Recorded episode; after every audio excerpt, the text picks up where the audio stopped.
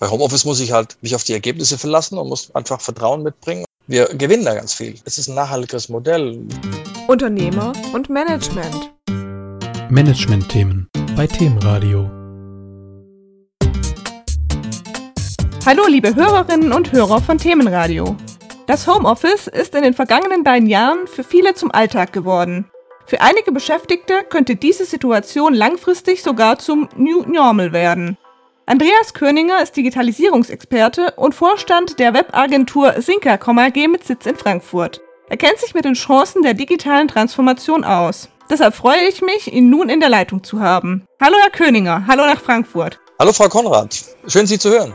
Herr Köninger, vor der Pandemie war Homeoffice in Deutschland gar nicht so beliebt. Und auch jetzt befinden wir uns im europäischen Vergleich nur im Mittelfeld. Woran liegt das? Ja, das ist natürlich so eine Sache. Die Deutschen haben grundsätzlich immer so einen früheren Homeoffice-Anteil von 5% gehabt. Jetzt sind wir bei etwas über 30 und das ist so ungefähr die Quote, die wir im Bürojob haben. Wir haben halt so eine Tendenz zum Job, wir haben eine Tendenz zum Büro und äh, da gibt es natürlich auch verschiedene alte Ideen und Vorstellungen. Deswegen bleiben wir häufig hinter den Möglichkeiten zurück.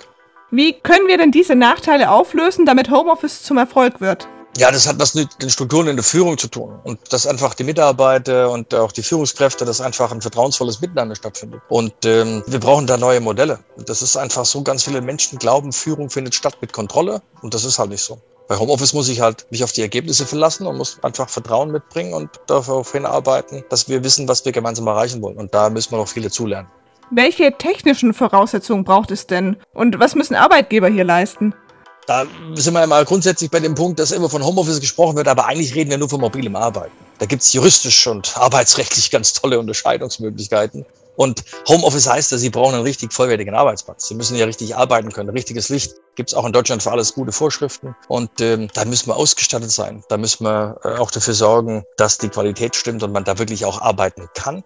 Umgekehrt muss natürlich auch klar sein, dass nicht alles ins Homeoffice gehen kann, weil gewisse Dinge, die sehr interaktiv sind, wird man immer gewisse Kombinationen brauchen. Also wir müssen dafür sorgen, dass erstmal Arbeitsfähigkeit da ist und dann müssen wir dafür sorgen, dass die Arbeit so organisiert ist, dass es äh, einfach auch für beide Seiten Sinn und Spaß macht, weil die Trennung von Privat und Geschäft wird ja immer schwieriger und äh, das ist ja nicht für jeden das Mittel der Wahl. Ist denn jede Person gleichermaßen für Homeoffice geeignet? Gerade dieses Stichwort Work-Life-Balance. Boah, garantiert nicht, nein. Also meine persönliche Meinung ist so, Work-Life-Balance ist nirgendwo in der Welt so ein großer Begriff wie in Deutschland. Ich weiß nicht, warum das wir zwischen Work und Life so viel unterscheiden müssen, aber das ist sicherlich ein eigenes Thema. Grundsätzlich ist es aber so, dass natürlich Work-Life-Balance, wenn ich aus dem Haus gehe ins Büro, viel einfacher zu leisten ist, weil ich kann klare Trennungen ziehen, weil ich einfach weiß, jetzt bin ich in der Arbeit, jetzt bin ich zu Hause. Und das ist nicht für alle Leute gleich gut geeignet. Manche Leute verbrennen in diesem Homeoffice-Gedanken, weil sie es allen recht machen wollen. Es gibt da Leute, die die Chance äh, dann auch nutzen, sich das Leben angenehm zu gestalten. Das ist echt eine Typfrage. Und bei manchen muss man wirklich aufpassen, bei manchen Mitarbeitern und Kollegen, dass die sich da nicht rund um die Uhr um alles kümmern und dann always on sind. Und das kann nicht gut sein. Also da müssen wir wirklich drauf achten. Nicht jeder kann immer alles im Homeoffice machen. Gibt es denn auch Personengruppen, für die Homeoffice zu einer echten Chance werden kann?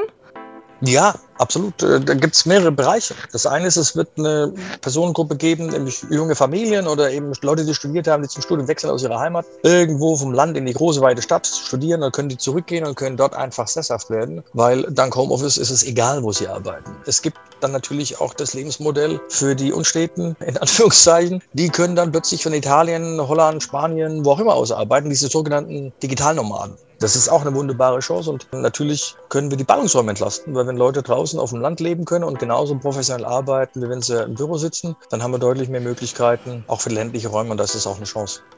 Wie ist es denn dann mit der Identifikation mit dem Arbeitgeber? Ist das auch so eine Art Typsache, wenn ich mich virtuell austausche, dass sich manche trotzdem mehr mit ihrer Arbeit identifizieren als andere und ihrem Arbeitgeber?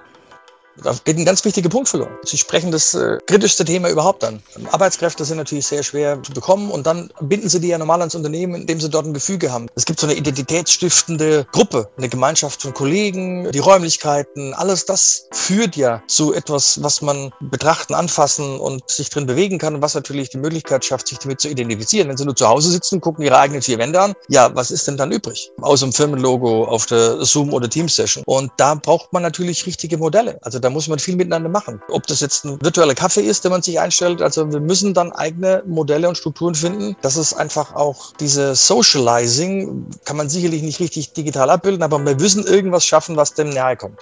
Ja, weil wenn Sie bisher in der Firma sich mit Ihrem Chef regelmäßig treffen, dann haben Sie eine Visibilität Sie haben eine Gelegenheit, bei Mittagessen, bei der Kaffeepause, bei irgendwelchen Meetings mal auch ein privates Wort zu wechseln und da praktisch Ihre Person auch zu verkaufen und darzustellen. Und das ist eben alles immer sehr geschäftlich, wenn es die üblichen Video-Sessions sind oder Telefonkonferenzen. Und äh, da ändert sich auch so ein bisschen das Gefüge, wenn es um die Entwicklung im Unternehmen geht. Es ist schon so ein bisschen zu beobachten, weil es einfach nicht mehr diese zufälligen Touchpoints gibt, wo man sich selber als Mitarbeiter darstellen kann. Was sagen Sie denn Arbeitgebern, die wiederum gerne mal sagen, Homeoffice sei ja gar nicht so wirklich arbeiten?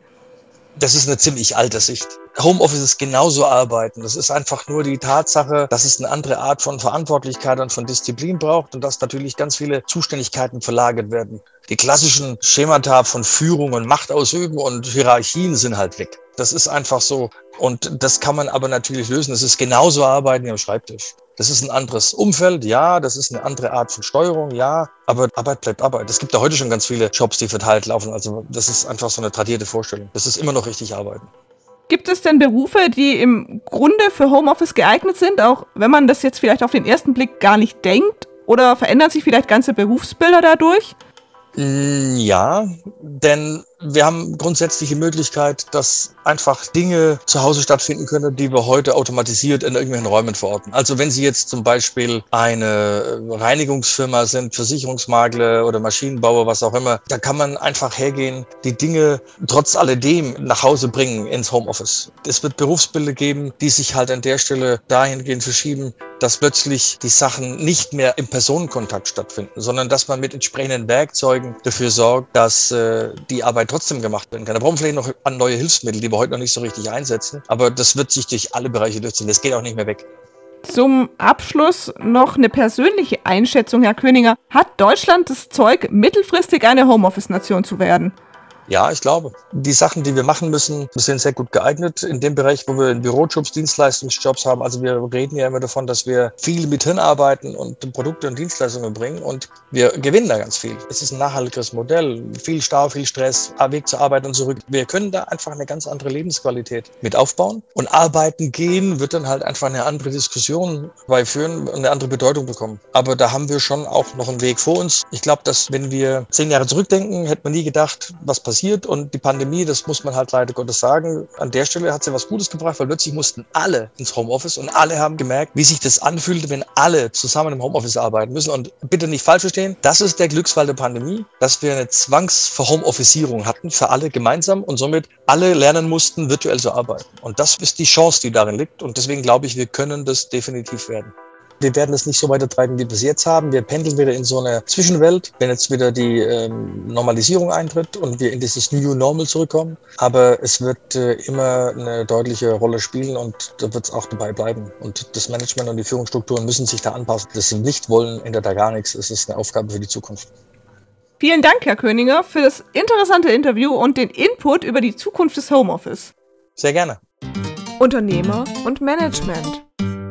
Management-Themen bei Themenradio.